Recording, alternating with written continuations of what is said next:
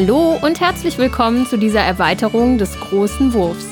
Würfelwerfer Dominik Zöllner interviewt Matthias Wigge, den Autor des Erfolgsspiels Arche Nova, das wir im großen Wurf 72 ausführlich besprochen haben. Hallo liebe Hörer und Hörerinnen da draußen an die Empfangsgeräte. Wir haben heute ein Interview seit langer Zeit mal wieder und zu Gast ist Matthias Wigge, der Autor von Arche Nova. Hallo Matthias. Hallo Dominik. Schön, dass du dir Zeit genommen hast für uns äh, zu einem Interview. Ähm, wir sind ja anscheinend nicht die einzigen, die Interesse an dir haben. Letzte Woche ist ja schon das Interview mit dem Einzelspiel-Podcast herausgekommen. Das äh, empfehle ich hier auch schon mal. Da sind interessante Fragen dabei rumgekommen, äh, auf die ich mich gleich auch so mehr oder weniger mal beziehe. Und ansonsten auf jeden Fall äh, sehr hörenswert. Ähm, hört da mal gerne rein. Ähm, Matthias, wer bist du denn überhaupt und woher äh, kann man dich eventuell kennen und äh, kann man von dir noch mehr Spiele erwarten, außer jetzt das erfolgreiche Arche Nova? ja, das sind ja gleich ganz viele Fragen auf einmal. ähm, ja, ich bin Matthias Wigge, ich bin der Autor von Arche Nova. Das hast du ja jetzt auch schon, ähm, auch schon gesagt, um mich vorzustellen. Ähm, ja, weiß gar nicht immer, was ich auf die Frage sonst groß sagen soll. Ne? Ich bin äh, Jahrgang 80, ich bin äh, Familienvater, ich spiele leidenschaftlich gerne Brettspiele, das schon mein ganzes Leben lang. Ähm, ja, und ähm, jetzt sitze ich hier und ähm, ja, habe mein Erstlingswerk rausgebracht, habe einen Verlag gefunden dafür und ähm, ja, das ist gut angekommen, so gut angekommen, dass ähm, mich jetzt mehrere Leute schon gefragt haben, tatsächlich ähm, über das Spiel zu sprechen und über mich zu sprechen, über das Spiel zu sprechen und ja, deswegen vielen Dank für die Einladung. Sehr gerne. Was spielst du denn so für Spiele oder was ist so dein Lieblingsspiel? Also es geht wahrscheinlich so in die Richtung Euro-mäßig, wenn man sich auch Arche Nova anschaut. Ja, das ist richtig vermutet. Ähm, also wir spielen oder wenn, wenn ich spiele, für mich ist Spielen, ähm, ja, also ich, ich selber spiele am liebsten Euros, ja. Das passt auf jeden Fall. Ne? Wir haben eine Spielgruppe, wir treffen uns einmal ähm, meistens Donnerstagabend und äh, sind dann zu dritt, zu viert selten zu fünf. Das versuchen wir eigentlich zu vermeiden, weil das dann ja doch ähm, mit den meisten Euros äh, für in, die, in der Woche zu lang werden würde. Und ähm, ja, und dann wird, wird meistens eine Neuheit ausgepackt. Manchmal packt uns ein Spiel auch so, dass wir es dann häufiger spielen, aber ähm, aufgrund des wöchentlichen Treffens und der Flut an neuen Spielen äh, spielen wir meistens dann auch tatsächlich was Neues. Ja, das äh, und, kommt einem irgendwie ja. bekannt vor. Ja, ich glaube, das Problem haben ganz viele. Also ich, ähm, ja, was heißt Problem? Ne? Es ist ein Luxusproblem irgendwie. Und ähm, ja, aber so hat man auch ganz viel kennengelernt. Und ja, was sind meine Lieblingsspiele? Das wolltest du wissen. Ne? Ja, also genau. Ich würde, wenn ich jetzt so drei, drei, vier Lieblingsspiele benennen würde, dann würde ich auf jeden Fall ähm, Agricola dazu zählen. Nicht, weil wir das jetzt äh, nach wie vor rauf und runter spielen würden, aber weil ich da, weil mich das wieder zurückgeführt hat zum, zum, zum Brettspielen eigentlich. Also das war das Spiel, was mich ähm, da so begeistert hat, dass wir wieder angefangen haben, ganz viele Brettspiele zu spielen vor, vor Jahr und Tag und äh, das auch immer noch bei mir da einen, einen sehr hohen Stellenwert und äh, Platz auch in der, in der Sammlung hat. Würde ich auch immer noch spielen mhm. und haben es auch tatsächlich digital ein paar Mal. Ja, cool. das wäre auf jeden Fall dabei. Ähm, dann müsste ich benennen Twilight Struggle. Gleichgewicht des Schreckens. Das äh, finde ich auch ganz hervorragend. Ähm, dann natürlich als Zweispielerspiel. Und was kann man denn noch nennen? Foodchain Magnat finde ich vom Design her auch ganz klasse. Das sind so die. Also Design meinst du wahrscheinlich jetzt nicht das optische Design bei Foodchain Magnet? Ähm, ja, wobei ich das in, in seiner Schlichtheit ähm, auch nicht abstoßend finde. Hm. Also ich meine, das Auge ist immer mit, das, das kann ich, da kann ich mich nicht von freisprechen. Ne, so ein Spiel muss einem optisch auch irgendwie zusagen, auf jeden Fall. Ähm, aber ne, ich finde das, das, das schlichte Design so im 60er Jahre, deiner Look von Fujian Magnat auch durchaus, durchaus akzeptabel. Und Leider ist hier einmal kurz die Internetverbindung abgebrochen, weswegen es etwas holprig weitergeht. Entschuldigung hierfür. Ja. Oh mein. Wir waren ja, wo waren wir denn stehen geblieben? Bei, bei, den, bei, den, bei, den, bei den Spielen, ne? Genau, genau Food Chain Magnet. Ja, wobei wir das auch viel zu selten auf den Tisch gebracht haben, ne? Aber das Design mochte ich da sehr gerne. Und was haben alle drei Spiele gemeinsam? Es gibt Karten, ne? Auch hm. Karten müssen in Spielen immer mit drin sein. Das ist äh, einfach, Karten machen jedes Spiel besser. Hm. Ja, du bist ja so ein bisschen Magic geprägt, hatte ich schon gehört. Genau, hm. das hat sehr viel Zeit während meiner während meines Studiums eingenommen und ähm, mich da einfach geprägt. Ne? Mhm. Ich meine, wir haben auch vorher schon viel Karten gespielt in der Familie, irgendwie Knack oder 20 ab. Und äh, ich habe auch Skat gelernt damals und dann mit meinem Opa gekloppt. Ähm, ja, also das, das hat schon immer einen Teil auch eingenommen. Aber ähm, richtig kam das dann mit Magic. Ja, hm. ja da, da habe ich nie einen Bezug zu gehabt. Das Einzige, was ich mit Magic verbinde, ist, wo ich noch in Köln gewohnt habe bis vor äh, letztes Jahr. Da war ich regelmäßig im Hive World und immer, wenn man da reingegangen ist, saßen da irgendwelche netten Herren, nenne ich sie mal, die ein wenig ausgedünstet haben zum Teil und, und, sich immer wieder neue Booster gekauft haben. Äh, das ist so das Einzige, was ich mit Magic verbinde, obwohl das wahrscheinlich total klischeehaft ist, was ich gerade vor mir gegeben habe und ich äh, entschuldige mich dafür. Da kann ich nichts zu sagen. Ja. Da weiß ich gar nichts von. Aber wenn man, wenn man mal auf so einem, auf so einem Turnier gewesen ist, ne? Ähm, also so, so ein richtiges, so ein richtiges Wiedersehen-Erlebnis hatte ich, als ich jetzt, als ich jetzt ähm, Anfang, Anfang letzten Jahres äh, das Damen-Gambit geguckt mhm. Ja, das ist ja vielleicht ein Begriff. Die Serie ist ja auf, auf, auf Netflix, glaube ich, relativ beliebt auch gewesen. Und ähm, diese Turnierszene, die da so wiedergespiegelt wird äh, am Anfang in den ersten Folgen, ähm, beim Schach war aber, konnte ich eins zu eins auf diese alte Magic-Zeit projizieren. Also das waren wirklich, wirklich so äh, Erinnerungen, die da wieder hochgekommen sind. Also so Wochenendturniere in Turnhallen, ähm, fast nur Kerle. Ähm, gut, ne, Geruchsfernsehen hat man nicht. Äh, und dein Klischee wollte ich jetzt auch nicht wieder aufgreifen, aber ähm, also das, das, das war schon so damals. Das war schon, war schon toll. Du hast ja das Spiel Archinova gemacht, was ja so ein bisschen mit Tieren zu tun hat. Gibt es denn auch ein Lieblingstier bei dir? Äh, ein Lieblingstier bei mir. Das ist so, hm. die Frage kriege ich sonst immer nur von meiner Tochter gestellt. Ja, siehst du mal, jung geblieben. ja, genau. Ja, und, als nächstes kommt dann, nein, das singe ich jetzt nicht vor, irgendein so Kinderlied, ja, hm. wo es dann ums Auszählen geht und äh, Mama hat's gesehen, ne, wer es kennt. Hm. Ähm, ein Lieblingstier, nein, habe ich ein Lieblingstier. Ähm, schwarzer Panther. Schwarzer Panther. Hm. Ja, nehmen wir so hin. Ebenso wie ja die Tiere ist ja auch der Artenschutz ein großes Thema in dem Spiel. Ähm, wir hatten ja eben schon mal vor der Aufnahme stark kurz darüber gesprochen. Da hattest du ja schon angedeutet, dass du das ja auch schon mit Zoo in Verbindung bringst, Artenschutz. Genau, also ein, ein moderner wissenschaftlich geführter Zoo äh, und ähm, hat, hat in Deutschland äh, den Auftrag, Artenschutz zu betreiben. Also das ist über das Zoo-Gesetz ähm, letzten Endes sogar geregelt. Äh, sonst darf sich ein Zoo auch gar nicht so nennen hierzulande. Ne? Und ich glaube sogar europaweit. Also ich hatte mhm. das da auch mal recherchiert. Ja, aber natürlich, ähm, und äh, das, das kann man auch sagen, in der perfekten Welt müsste es, müsste es Zoos jetzt nicht geben. Ne? Das, äh, die Frage müssen wir uns jetzt auch nicht stellen. Ähm, aber gut, ne? wir leben nicht in der perfekten Welt und ja, in unserer Welt haben Zoos, denke ich, schon ihre Daseinsberechtigung. Wenn man ihn so betreibt, wobei wir, oder du gerade erzählt hast, auf jeden Fall, das sehe ich genauso. Ähm, dafür haben wir leider unsere Welt zu sehr misshandelt, dass man da nichts mehr dafür tun muss, eher im Gegenteil. Hm, hattest du denn auch schon mal das Glück, so manche Tiere in live in Natura zu sehen, in Afrika die Big Five oder irgendwie sowas? Ähm, nee, das Glück habe ich noch nicht gehabt. Ähm, oder die, die, die Ambitionen, da hinterher zu reisen. Nee, tatsächlich noch nicht. Ähm, weiß ich nicht. Ne? Der, der Frank ist ja, hat jetzt seinen, seinen Winterurlaub verbracht. Der hat Bilder gepostet auf Boardgame Geek äh, von, äh, was war der denn? Costa Rica, glaube ich. War schon, schon beeindruckend. Das hätte ich, hätte ich gerne getauscht mit ihm. Wir hatten unsere Hochzeitsreise 2019 nach Tansania gemacht und hatten dann auch das Glück, alle Big Five zu sehen. Also ähm, sehr beeindruckend, die Tiere wirklich mal in Natura zu sehen. Ähm, kann ich nur jedem eigentlich empfehlen. Das kenne ich eben aus dem Zoo. Mhm. nicht ganz dasselbe. Ja, aber immer noch ein beeindruckendes Erlebnis, wenn man die Tiere da überhaupt mal so nah an sich sieht. Vor allem auch für die, für die Kinder. Ne? Mhm. Also für die, für die Jüngeren, für, ähm, weiß nicht, deine, hast du ja gesagt, sind noch nicht ganz so alt, ne? Nee, mit einem Jahr. Wir waren zwar dieses Jahr einmal in Wuppertal, aber ich glaube, wer weiß nichts davon, dass er im Zoo war.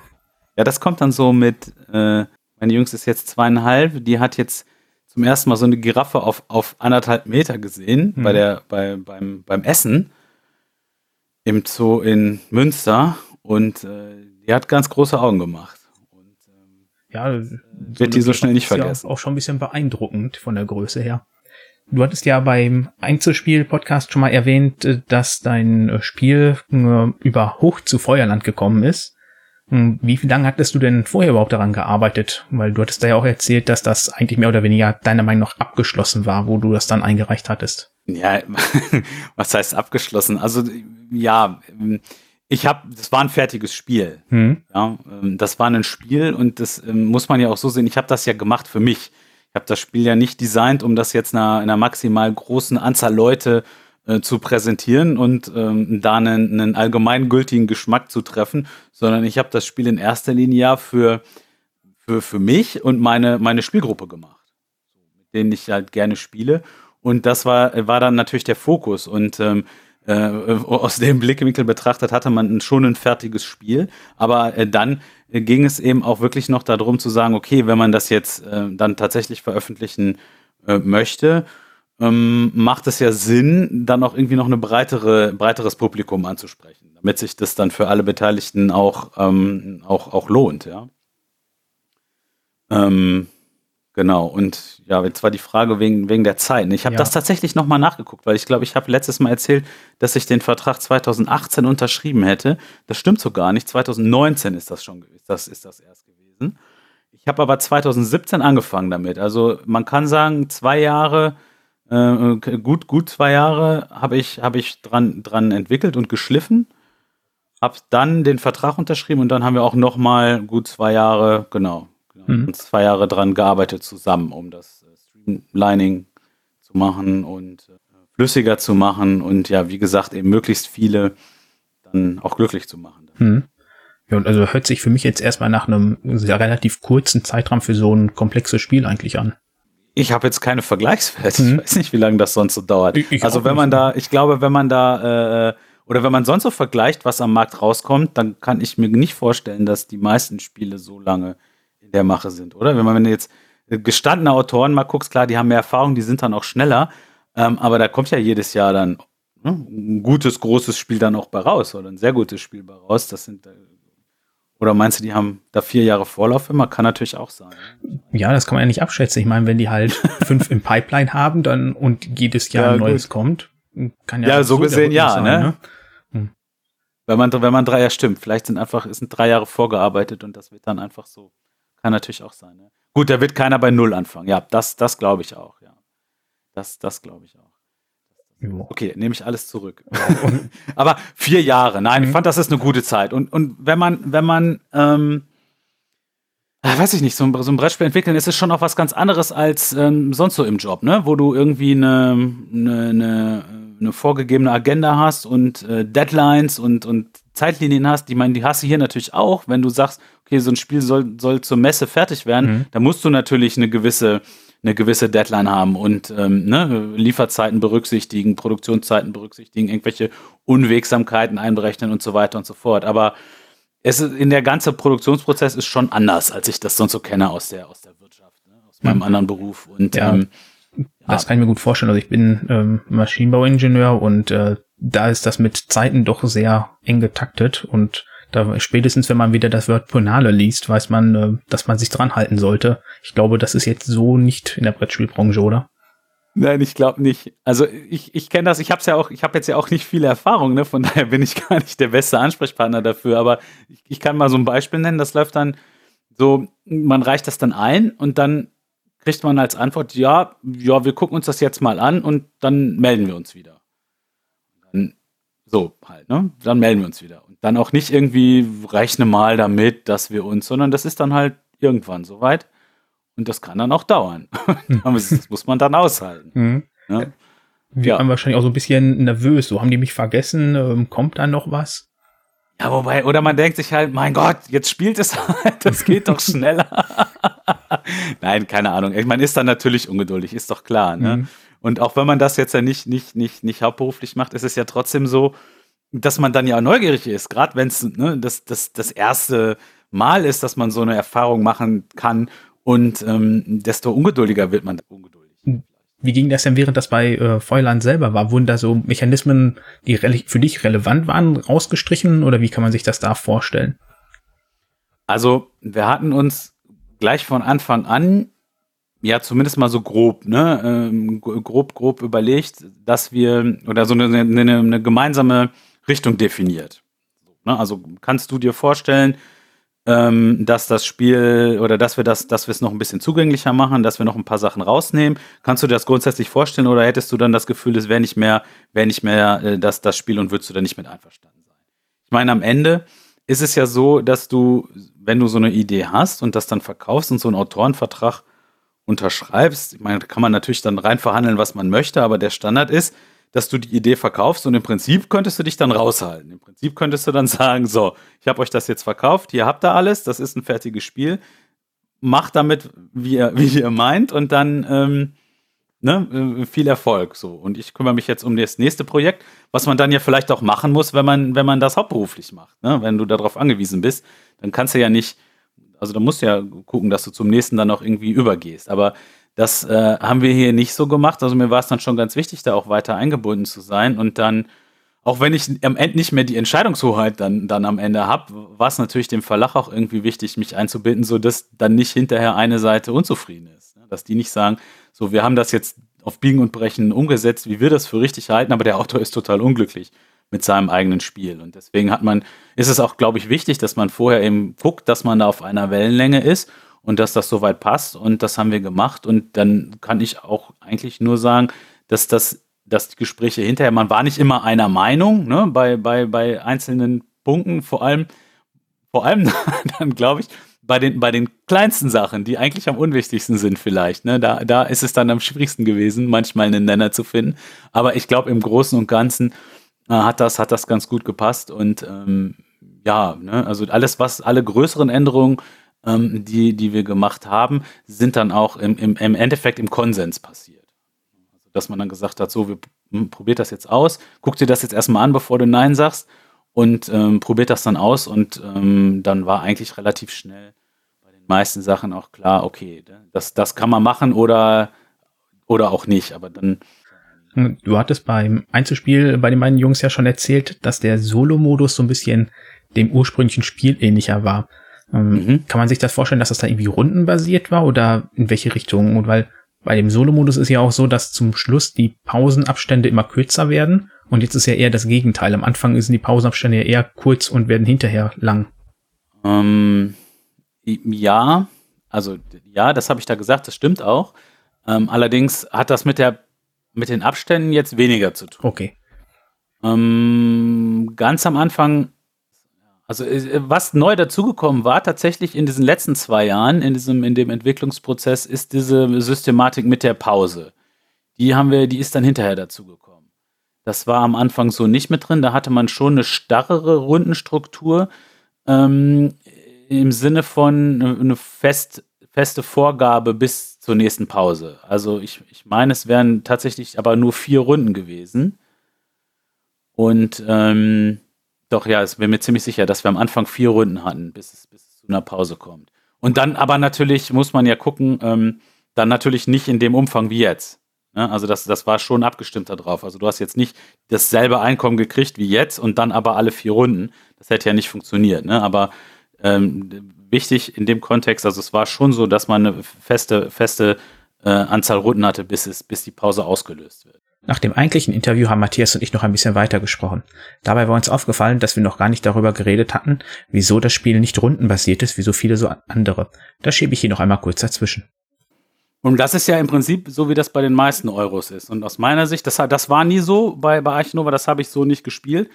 Aber ich, ich glaube, dass das nicht besser wäre, weil ich glaube tatsächlich, dass das auch einer der Faktoren ist, der der dazu führt, dass das so zugänglich ist bei, äh, für viele Leute, eben auch für, für, für, für Bauchspieler irgendwie viel zugänglicher ist, weil du ja dann am Ende spielst du so lange, egal wie effizient oder nicht effizient du bist, bis das Spiel zu Ende ist. Und du hast dann am Ende hast du einen Zoo.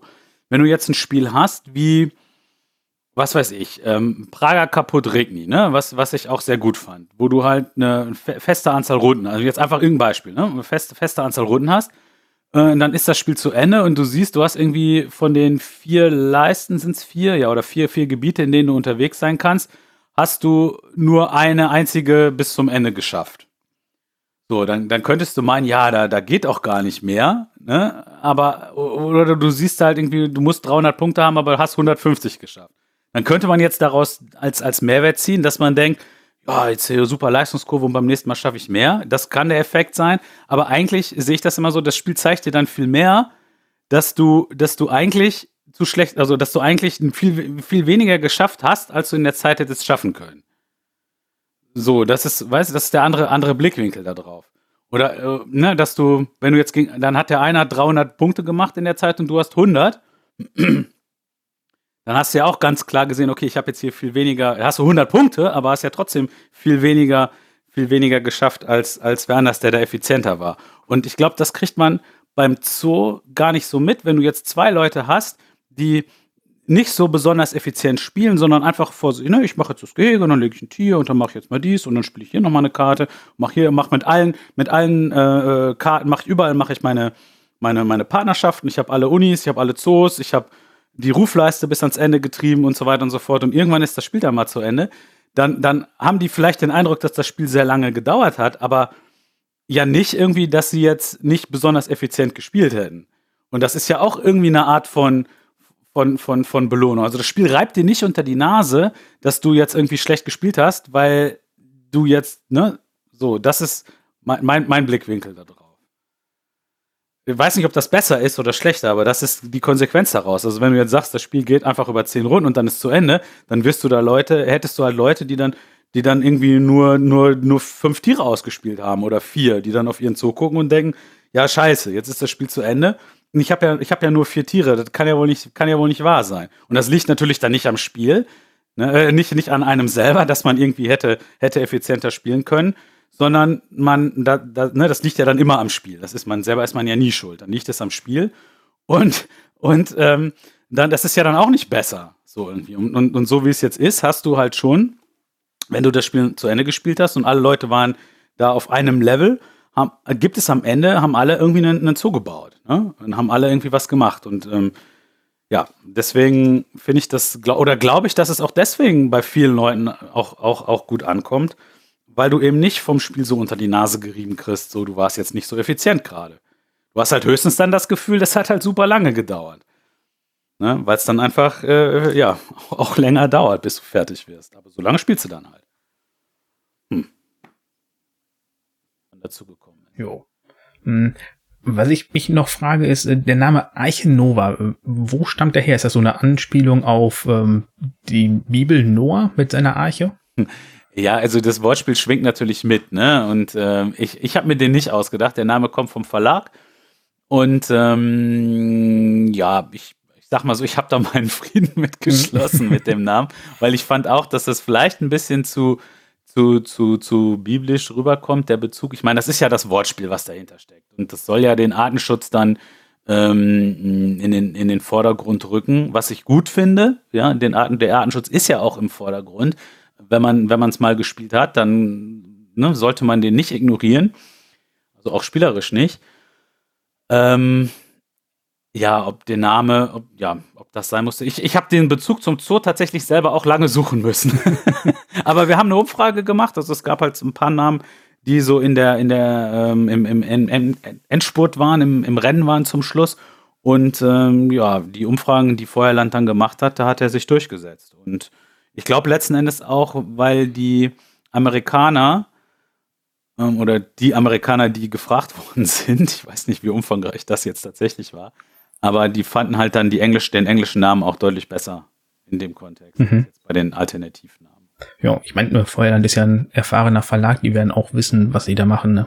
Völlig richtig. Und auch genau das ist ja dann letzten Endes der Grund, warum man sich auch, auch ein Grund, warum man sich einen Verlag dann sucht, ne? um halt solche, ähm, auf so, auf so eine, auf so einen Erfahrungsschatz äh, und auf so eine Expertise dann da, davon profitieren zu können. Ne? Also das sind ja auch Sachen, ja, die, da hätte ich dann auch gar nicht unbedingt die Muße zu gehabt, jetzt da Umfragen zu machen oder ja, dann hätte man sich für einen Namen entschieden. Also das Spiel hieß bei uns in der, in der, in den, in den zwei Jahren der Entwicklung haben wir einfach immer nur Zoo gesagt. Hm.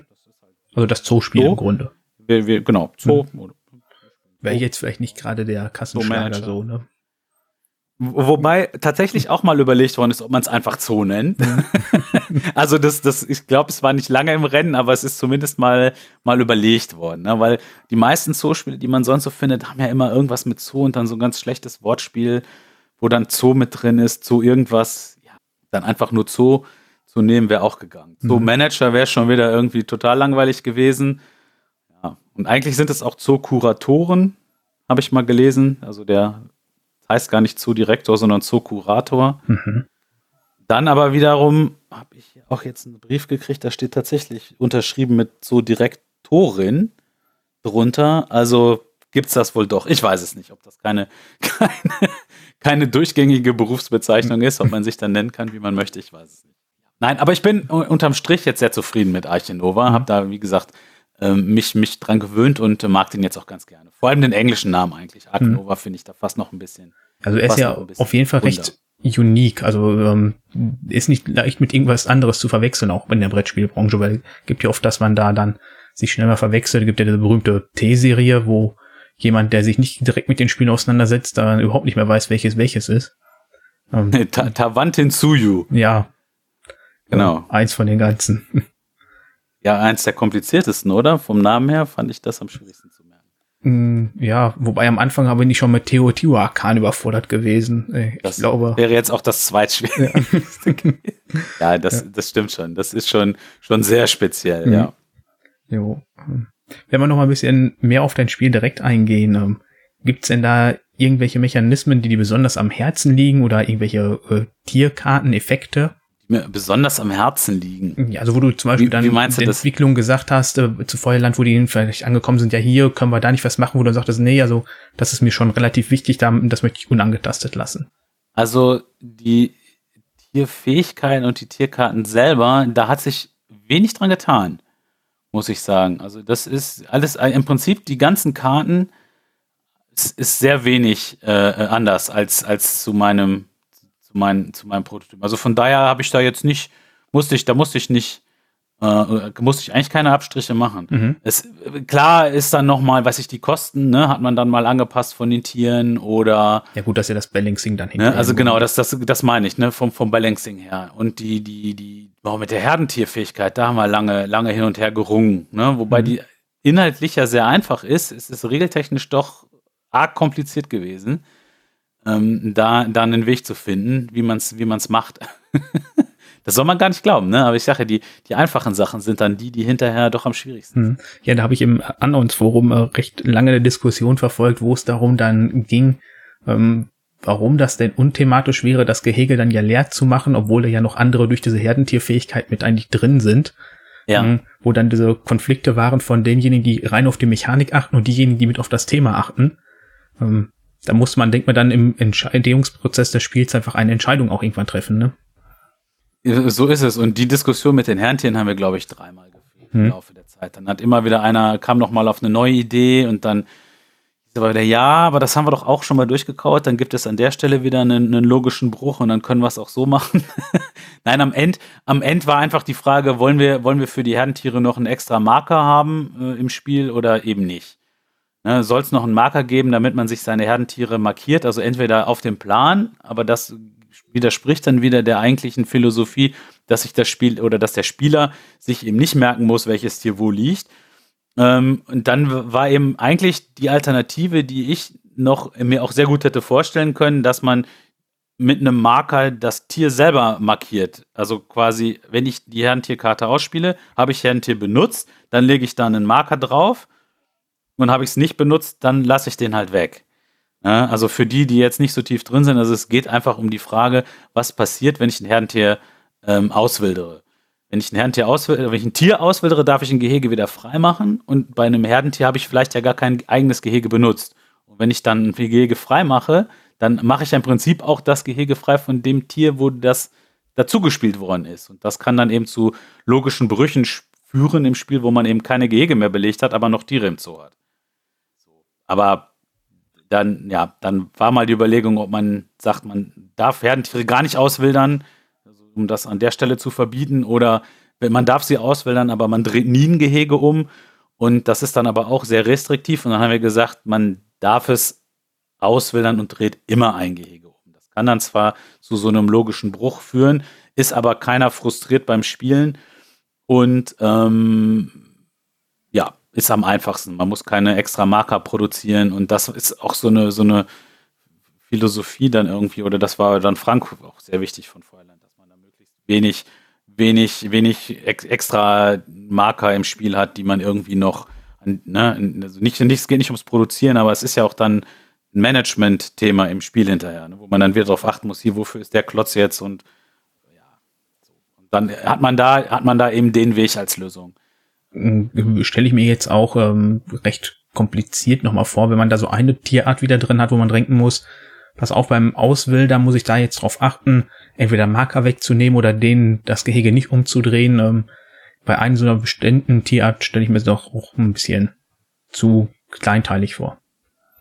Und am Ende ist es ja auch so, dass die ganzen Fähigkeiten gibt es ja dann vier, fünf Mal. Ne, es ist ein riesen, riesen Stapel Karten, aber die Fähigkeiten selber gibt es meistens so vier, fünf Mal nur. Und dafür dann einen extra Marker zu produzieren, so, so funktionieren die Tiere im Prinzip genauso wie alle anderen auch beim Auswildern. Nur, dass es eben mal zu einer Situation kommen kann, die dann, die dann irgendwie komisch aussieht auf dem Brett. Wo dann der geneigte oder der, der es sehr, sehr thematisch angeht und sich seinen Plan dann anguckt, dann denkt so, hm, irgendwie kann das doch jetzt nicht ganz. Ja, das stimmt. Aber ja, und dann laufen die Tiere halt so rum. Ja, ich meine, auch, auch im Regelfall Pflanzenfresser, die tun. Das sind ja, ist, genau, es können ja nur Pflanzenfresser sein, da ist das dann auch nicht so. Jo. Du hattest eben das schon mit den Markern erwähnt. Ähm, ist das auch ein Grund, warum es von den Wassertieren nur Sponsoren gibt, weil man da sonst wieder Sonderlösungen hätte finden müssen? Also mit mm. Wassertieren meine ich jetzt auch Fische, Pinguine, Eisbären. Also warum die Eisbären und die Pinguine so sind, wie sie sind, das liegt, ja, das liegt daran, dass man die nicht so richtig gut einem Kontinent zuordnen konnte, fand also, ich habe ja, als ich mir überlegt habe, so wie will ich das machen mit den Tieren, ne? wie viele Tiere, so wie groß soll das Deck sein, wie viele Tiere sollen drin sein, wie macht man das mit den Kontinenten, war ich dann eigentlich relativ schnell auf dieser Aufteilung 5 mal 5. Ne? Also fünf Kontinente, fünf Tierklassen. Und ähm, so, und dann, ne, also hat ja jedes Tier im Prinzip bis auf die Streicheltiere, die sind dann später dazugekommen, weil die Affen da auch wieder ein Sonderfall sind. Ähm, einen Kontinent und eine Tierklasse zugeordnet. Ja, und ja, der, was ist denn mit dem Pinguin? Antarktika habe ich nicht als Kontinent. Ne? Schlägt man das dann Australien zu oder wo sind die dann? Und was ist mit, mit äh, der Arktis? Sind die, sind die Eisbären dann Amerika oder äh, doch eher Europa, weil sie, ne, gehören sie oder dann Russland ist ja auch dann, oder ist das Asien? Also das fand ich, fand ich irgendwie nicht einfach zuzuordnen. Ich wollte aber gerne äh, schon äh, Pinguine in dem Zoospiel haben, auf jeden Fall. Und dann ähm, war das eben die Möglichkeit, über die, über die Sponsorenkarten das dann darzustellen. So, okay. Dann, also, ich, ja, hm? dann die, die, Freiheit des Designers, das hm? so darzustellen. Genau. Es ist mir irgendwann nur einfach aufgefallen, dass ja die ganzen Wassertiere, wenn sie ins Spiel kommen, über Sponsoren waren. Da fragt man sich, ob man dann nicht hätte auch irgendwie ein Aquarium oder Großwasserbecken nehmen können. Oder wieder mit zusätzlichen Markern. Aber ist natürlich auch vollkommen logisch mit den Kontinenten spätestens dann, wenn du da so einen Wal hast, der überall rumschwimmt, den kannst du ja gar nicht mehr zuordnen. Ja. Ja, wobei, ne, wenn man jetzt mal guckt, also als, als die Australientiere dann dazu gekommen sind, ähm, da gibt es ja Seelöwen und ähm, Seeleoparden, meine ich auch, haben wir auch mit drin. Das muss ich gerade selber überlegen, weil wir haben den australischen und den neuseeländischen See. Oh mein, das ist jetzt peinlich. muss ich jetzt selber nochmal nachgucken. Ähm, ja, auf jeden Fall haben wir die mit drin, weil es in Australien ansonsten keine Raubtiere gibt, ja, bis auf den äh, tasmanischen Teufel. Und meinetwegen den Dingo noch, der ist ja dann auch mit reingekommen. Aber ansonsten gibt es da keine Raubtiere auf dem Kontinent. Und dann äh, ist über den Weg eben, sind die, sind die Tiere dann auch noch dazu gewandert. Und die sind ja dann tatsächlich Australien zugeordnet. Ja, ja, das stimmt. Hm. Du hattest ähm, auch wieder im Einzelspiel-Podcast, also wie gesagt, hört euch den an, der ist auch sehr hörenswert, erzählt, dass du in deiner Entwicklungszeit den Fokus auf drei bis vier Spieler gelegt hattest. Ähm, wenn man jetzt mal so ein bisschen rumhört, dann wird ja eher so die Tendenz gesagt, ja, zu viert ist das ein bisschen sehr lang, spiel das lieber nur zu zweit oder zu dritt. Ähm, siehst du das genauso oder wundert dich das so ein bisschen? ähm, nee, was heißt wundert mich das? Also ich glaube, dass das generell ja damit zusammenhängt, was so die, die, die persönliche Präferenz auch irgendwie ist. Also jemand, der Euros gerne zu dritt oder zu viert spielt, der äh, hat hier gar keinen Grund, äh, jetzt nicht Archinova zu dritt oder zu viert zu spielen. Also ich finde auch den, den Blickwinkel dann irgendwie falsch zu sagen, also oder was ich jetzt schon mal gehört habe, ne, dass man sagt, ähm, ja, das, das Spiel gewinnt mit mehr Spielern jetzt nichts dazu. Und das ist so, eine, so, so ein Standpunkt, den ich jetzt schon zwei, dreimal irgendwo gehört oder gelesen habe. Ähm, finde den Blickwinkel da gar nicht so geschickt, sondern ich, ich sehe das eher so, das Spiel verliert nicht, wenn man es mit weniger Leuten spielt. Das ist ja sonst auch oft so, dass man ne, ähm, komplexere Spiele hat, die dann aber zu zweit überhaupt nicht mehr funktionieren. Ne? Oder wo dann irgendwie so viel fehlt, dass man irgendwie einen kompletten Automa mit einbauen muss, der dann Verwaltungsaufwand hat, etc. pp. Und das ist dann ja auch nicht dasselbe. Und äh, das sehe ich hier, sehe ich hier halt nicht so. Ähm, natürlich ist das so, dass du mit vier Leuten in der absoluten Betrachtung länger spielst als ähm, mit, mit zwei Leuten. Ne? Und wenn es dir jetzt dann darum geht, ja, dann kann man natürlich sagen, dann spielst lieber zu zweit, aber das ist ja, also ja, weiß ich nicht. Ich, ich, es liegt aber auch an den Prä Präferenzen einfach. Ich, ich zum Beispiel spiele eigentlich selber nie zu zweit. So, es gibt, das, das Einzige, was ich zu zweit spiele, ist Twilight Struggle. ne? Und ich meine, klar, Arche Nova habe ich zu zweit dann doch viel gespielt, ne? Das, das schon. Aber ansonsten spiele ich fast gar nichts zu zweit. Mhm. Immer entweder, entweder solo oder dann mit mindestens drei Leuten. Okay.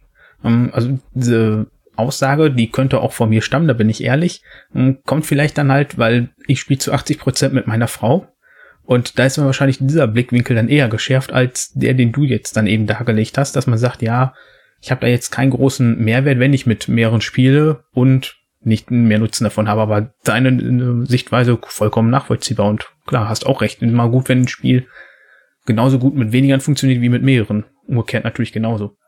Das ist aber auch, das ist ja im Prinzip das, was ich meine. Das hängt dann von deiner Gruppe auch ab und von dem, was dir, was dir dann noch Spaß macht. Ich meine, wenn du die, die äh, glorreiche ähm, Gelegenheit hast, ne, das dann mit deiner Frau rauf und runter spielen zu können, dann ähm, ja, dann, dann, ne, warum braucht, dann brauchst du es nicht mit noch, oder brauchst du nicht noch mehr Leute, ne, um das äh, noch anderweitig zu spielen. Und das hängt ja dann auch von der Gruppe ab. Wenn ich hier, ähm, weiß ich, wenn wir so ein, so ein Pärchenspieleabend machen, dann würde ich jetzt auch nicht unbedingt äh, äh, muss das jetzt auch nicht unbedingt Arche Nova sein, vielleicht, ne? weil es dann ja auch vielleicht zu komplex ist. Ich meine, aber das hängt dann auch von den Pärchen ab. Wiederum. Also, nein, also ich, ich finde den Vergleich, den, den Vergleich spannend äh, an der Stelle. Also, wenn ich, wenn ich jetzt andere Spiele äh, spiele, ne, also ich, ich spiele auch gerne, äh, womit würde ich es denn jetzt vergleichen wollen mit, mit vier Leuten? Wenn wir hier, was ist denn noch, Great Western Trail, das ist doch jetzt auch noch mal schön raus. So, das, das kann man ja auch, das, das dauert ja zu viert jetzt, ist, dauert, das, dauert das nicht genauso lange zu viert, würde ich jetzt einfach mal behaupten.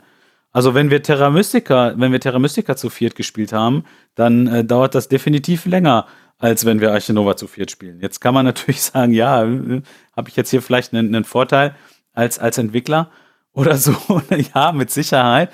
Aber ähm, ja, also das, keinen Fall dauert das jetzt irgendwie über, überdurchschnittlich lang. Also ich glaube, dass das viel, Spiel sehr viel dafür gemacht hat, dass man es auch mit vier Leuten noch, noch sehr gut spielen kann. Und dass es nicht so ist, dass du die Zeit einfach hochrechnest. Also wenn du mit zwei Leuten zwei Stunden spielst, dann dauert es mit vier Leuten nicht vier Stunden, sondern das hängt immer davon ab, äh, wie, wie erfahren alle Leute sind. Ich glaube, dass es da eine sehr äh, steile Lernkurve auch gibt bei dem Spiel, was die Zeit angeht. Wenn du dann nämlich weißt, was du machst und dann ja, dann, dann ist man einfach viel effizienter und braucht auch viel weniger Züge und das macht es ja dann automatisch schneller. Ja, das stimmt. Also das ist auch mein. Oh, das ist einfach so der, der, mein Eindruck. Aber nochmal, also ich selber habe überhaupt kein Problem damit, wenn wir uns donnerstags treffen, dann spielen wir ein Spiel. Ne? Und wenn so ein Spiel dann, wenn wir dann irgendwie um, um halb acht uns treffen äh, und das Spiel ist dann um halb zehn zu Ende, dann ist das auch Mist weil dann ist der Abend ja zu Ende. Dann, ne, dann sagen die Leute, ja, okay, komme ich heute früh ins Bett, super.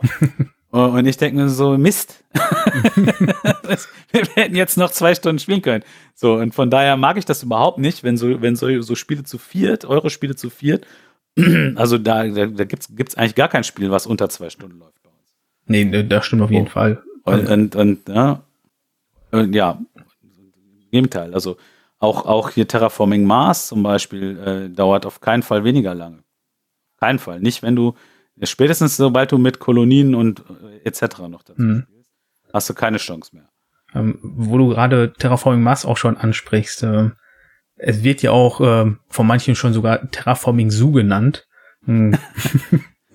ähm, also ich sehe jetzt, ähm, ja, man kann das wiedererkennen in den Karten. Ähm, war das so ein leichtes Vorbild für dich? Also es war mit Sicherheit eine Inspiration auch. Das kann man, möchte ich jetzt gar nicht, gar nicht, gar nicht verhehlen an der Stelle. Also wir haben Terraforming Mars auch sehr viel gespielt und auch sehr gerne gespielt. Und ähm, ich, ich wollte jetzt nicht, hatte jetzt nicht den Anspruch oder die, den, die, ich wollte jetzt nicht ein zweites Terraforming Mars machen.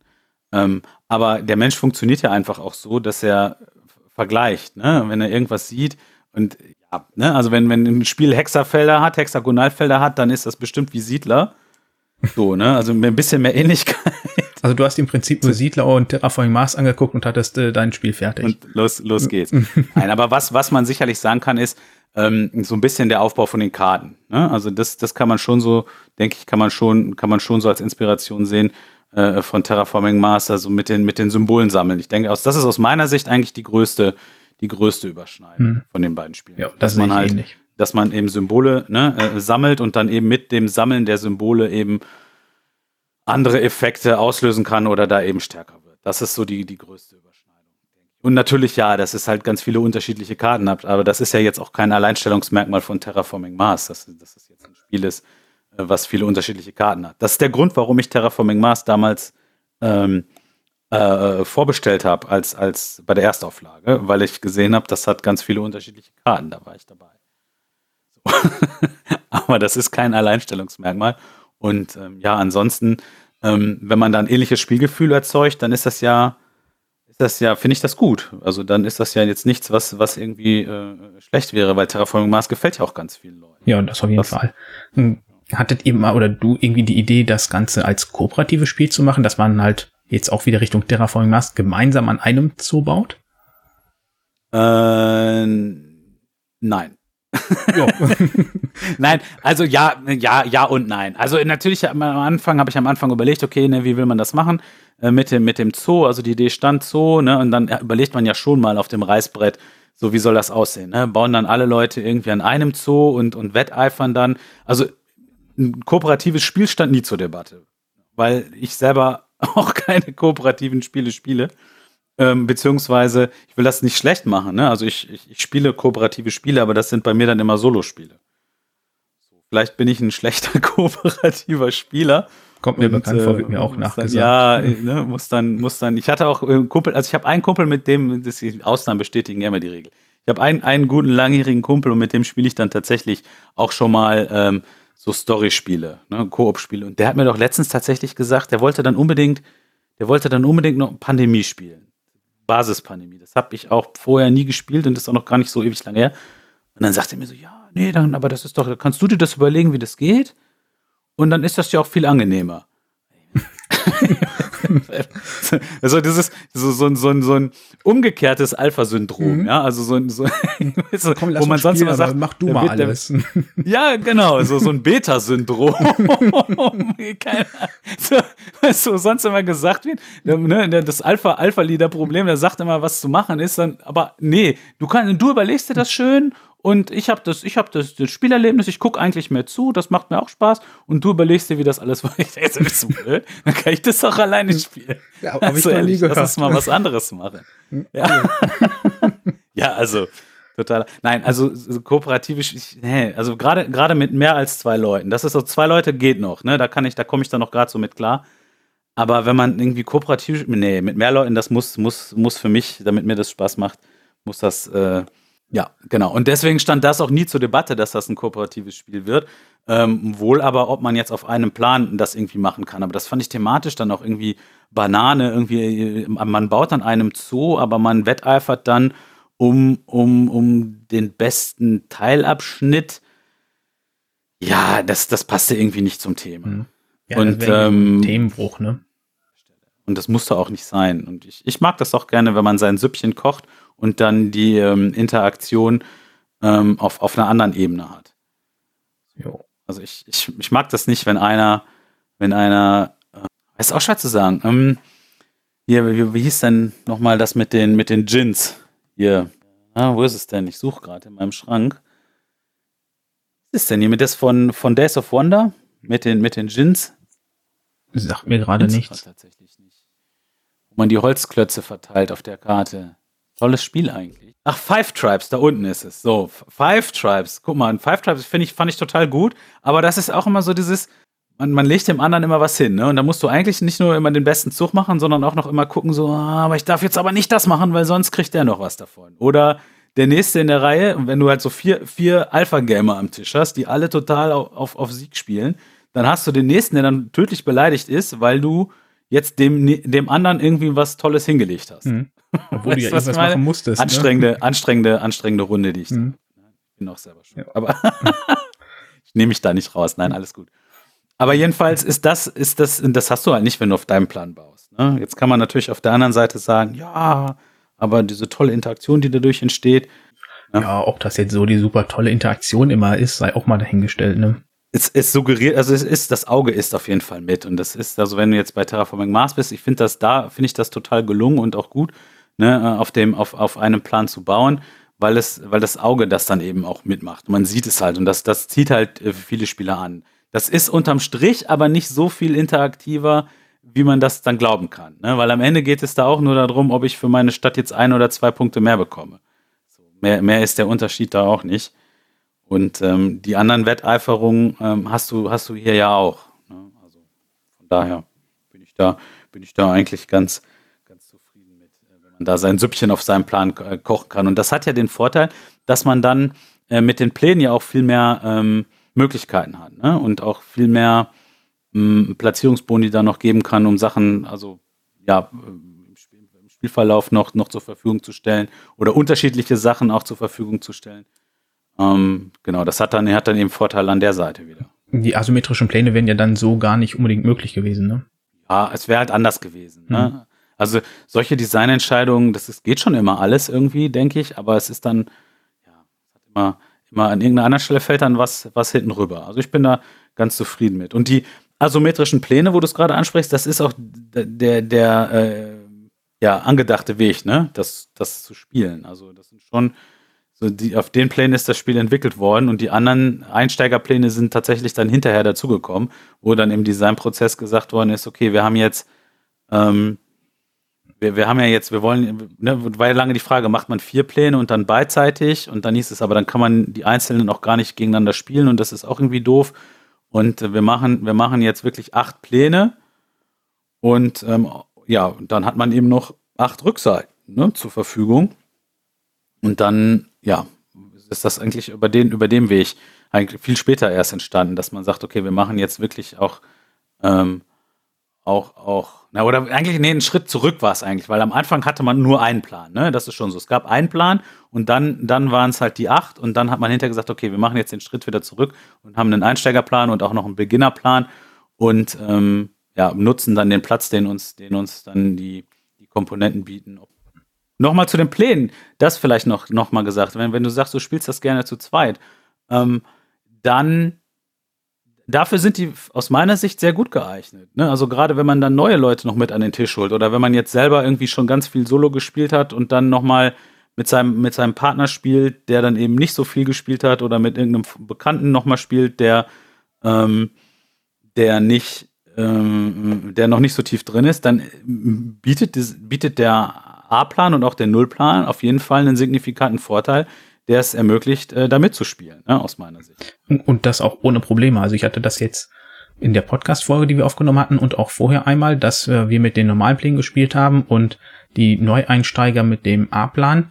Und beides Mal hatte sogar die mit dem A-Plan gewonnen. Also die sind schon sehr zugänglich und der ermöglichen doch ordentlich Punkte zu machen, vor allem durch den ähm, Artenschutzpunkt, wo ich dann jede Runde mir den nochmal holen kann, wenn ich das Artenschutzprojekt unterstützt habe. Das mhm. ist schon sehr mächtig und mh, hm, macht dann auch einen guten Eindruck, glaube ich, für den Neueinsteiger, dass er sieht, er kann wirklich vorne mitspielen. Ja, also das, das gilt natürlich dann für Leute, die schon mal Brettspiele gespielt haben. Ne? Also, ja, dass klar. die dann mitspielen können. Wenn du jetzt ganz neu bist in dem, in dem Segment, wirst du da dann wahrscheinlich auch nicht vorne mitspielen. Aber ja, ne, aber das, das gibt schon einen, gibt schon einen großen, großen Vorteil, die Pläne. Alleine auch die, also ja, du hast gesagt, das ist der Einkommensbonus von dem ähm, Artenschutzteil, ja, mit Sicherheit, aber auch die anderen Platzierungsboni. Ne? Da gibt es den Arbeiter, da gibt es mehr Geld, da gibt es viel Ruf, die man sich noch einsammeln kann ähm, auf, dem, auf dem Plan. Das ist schon, schon ein großer Unterschied. Ja, auf jeden Fall. Äh, wo wir auch im Podcast drüber gesprochen hatten, war das Spielende mit den Minuspunkten. Da gibt's ja auch immer wieder so Stimmen, die dann so frustriert sind, dass sie ja jetzt nach zwei oder drei Stunden Spielzeit mit minus 20 zu 11 verloren haben oder sowas. Ähm, ist bei euch doch bestimmt auch mal vorgekommen, oder? Ähm, dass man mit dem, mit dem Score das Spiel beendet, ja, das. Ja, ich meine auch die das, das kann Frustration dann teilweise. Ja, nee, das, das eher weniger. Also das hat mich auch, das hat mich jetzt tatsächlich ein bisschen überrascht, dass ich das schon häufiger gelesen habe. Ähm, das haben wir bei den Playtestern, meine ich, auch nicht gehabt. Aber das sind ja dann auch eher viel Spieler. Und ich weiß nicht, ob das damit zusammenhängt oder nicht. Also aus meiner Sicht, also ich war überrascht, dass man, dass man sich darüber beschwert, weil das für mich, als ich sehe das halt sehr, sehr, sehr, sehr mathematisch und sehr nüchtern, das ist für mich ja überhaupt kein Unterschied, ob ich ein Spiel mit 100 Punkten beende oder mit minus 10. Es geht ja darum, mehr zu haben als die Mitspieler. So, also das, wenn, ne, wenn ich, wenn ich, ja, also, aber das ist dann immer aus der Brille äh, von jemandem, der so ein Spiel dann spielt, um zu gewinnen. Ja, also wenn es, darum geht, das Spiel zu gewinnen, dann ist es egal, ob ich mit plus 1 gewinne zu 0 oder ob ich mit 100 zu 99 gewinne. Das ist doch dasselbe. Und es geht da ja auch nicht darum, einen Highscore zu knacken und jetzt zu sagen, ich habe jetzt mit 100 beendet und deswegen war das besser als mein Spiel von letzter Woche, wo ich mit 80 gewonnen habe. So würde ich das halt auch, auf die Idee würde ich gar nicht kommen, weil das ja ein ganz anderes, ganz anderer Spielverlauf war und vielleicht ja auch eine ganz andere Rundenanzahl am Ende gewesen ist, ja, die dahinter gesteckt hat. Und selbst im Solospiel, wo die Rundenzahl fest ist, würde ich das da gar nicht dran, dran, dran abhängig machen. Mhm. Weil natürlich hängt es dann auch ein bisschen davon ab, äh, ähm, wie, ja, wie hat jetzt alles zusammengepasst, ne? Oder, oder, oder auch nicht. So, ähm, da können wir gerne auch gleich nochmal drüber reden, über den Punkt, aber ähm, also aus meiner Sicht ist es, da war ich, war ich überrascht, ne, dass das ähm, dann so, ein, so einen äh, psychologischen Effekt auf, auf einige Leute hat, die dann sagen, ich habe jetzt hier zwei oder im Erstspiel drei, äh, vier Stunden gespielt und bin jetzt mit minus 20 da rausgegangen, was ein Mist. Am Ende ist es ja nichts anderes, also das habe ich auch irgendwo da schon mal diskutiert im, im, im Forum, am Ende ist es ja nichts anderes, als würdest du, du fängst bei äh, minus äh, 113 an und ne, wenn du wenn du die Artenschutz äh, die die Attraktionsleiste nimmst und dann sammelst du ab da Punkte. So kannst es ja sehen. Du kannst also im Prinzip deinen Score am Ende auch nehmen und 113 Punkte dazu rechnen und dann kommst du auf dasselbe. Ja, also ich habe auch schon mal auch schon mal vorgeschlagen, dass man einfach, wenn, wenn man jetzt schon irgendwie weiß, da hat man jemanden, dass man dann am Ende 100 Punkte dazu rechnet. Das, ich, ich will nur keinen veräppeln damit. Das hört sich dann, da fühlen sich die Leute, dann habe ich ein bisschen Angst, auch, auch veräppelt mit, ne? Wenn du sagst so, ja, das ist dein Score, und dann kriegst du nochmal 100 Punkte fürs Spielen. Mhm. So, aber es ist ja im Endeffekt überhaupt nichts anderes. Es ist, es ist das genau, das genau dasselbe. Es sieht nur anders aus. Und wenn man dann an der Stelle aber merkt oder dann sich denkt, ja, hä, aber warum soll ich jetzt 100 Punkte dazu rechnen, so ein Unsinn, ja, dann, dann merkt man aber, also da müsste man aus meiner Sicht eigentlich sehr klar merken, dass das ein rein psychologischer ähm, Effekt ist an der, an der Stelle. Und den will ich nicht, den will ich nicht kleinreden, der ist ja da und den habe ich unterschätzt. Ähm, aber ja, es ist am Ende nur ein psychologischer Effekt. Hm. So, ja. Also ich sehe das ähm, eigentlich genauso wie du. Ich spiele im Grunde hauptsächlich erstmal um Spaß zu haben und natürlich auch um zu gewinnen. Und ob ich dann hinten mit der mit drei Punkten oder mit einem Punkt oder mit 30 Punkten Vorsprung gewinne oder hinterher im Minus lande ähm, und nicht gewonnen habe, das ist dann halt so. Für mich ist das auch einfach nur eine Zahl, die gibt mir hinterher irgendeinen Wert dran, um mich zu ranken im Vergleich zu meinen Mitspielern und dann war es das. Hm, ich finde das eher interessant, auch genauso wie du, dass da wirklich so Leute ein Problem mit haben, einfach, dass sie da mit Minuspunkten rauskommen und das für die so unbefriedigend sein kann. Für mich steht da vielmehr das Spielgefühl ja im Vordergrund, was ich mir durch eine, irgendeine Zahl ja. hinterher nicht vermiesen lasse. Ja, ja, aber das hat, das hat einen Effekt auf einige und den, den muss man, muss man dann äh, akzeptieren. Ja, ne? auf jeden Fall. Also, als, als, als Designer. Ja, also wie gesagt, meine, meine Patentlösung wäre, rechnet einfach 100 Punkte dazu und äh, nimmt das Ergebnis als den Score. Das ist dasselbe. Und ähm, verfälscht nichts und hat, hat dann vielleicht einen positiveren, positivere Auswirkungen. Vielleicht zur Geschichte dazu. Also Minuspunkte sind eigentlich auch nur über den Solo-Modus dazugekommen hinterher. Ne? Also es ist sonst stand, meine ich, immer drin, oder das war so, wie wir das erklärt haben und auch gespielt haben, war eigentlich immer, äh, man, das Spiel ist dann zu Ende und alle Leute, die sich getroffen haben, die zählen dann ihren Abstand. Und so kann man das ja auch angehen. Ja, dass man dann am Ende sagt, gerade mit Neulingen, so und alle Leute, die sich getroffen haben, die vergleichen dann, wie weit sie getroffen haben. Das äh, unterstützt dann auch so eher den, den, den, ich sag mal in Anführungsstrichen, Racing-Aspekt, so dass es darum geht, dass die Marker sich treffen. Ja, da, da, dass es darum geht, die Marker sich zu treffen. Und unter den Leuten, die das geschafft haben, die vergleichen jetzt nochmal, wer sich weiter getroffen hat oder mit größtem Abstand getroffen hat.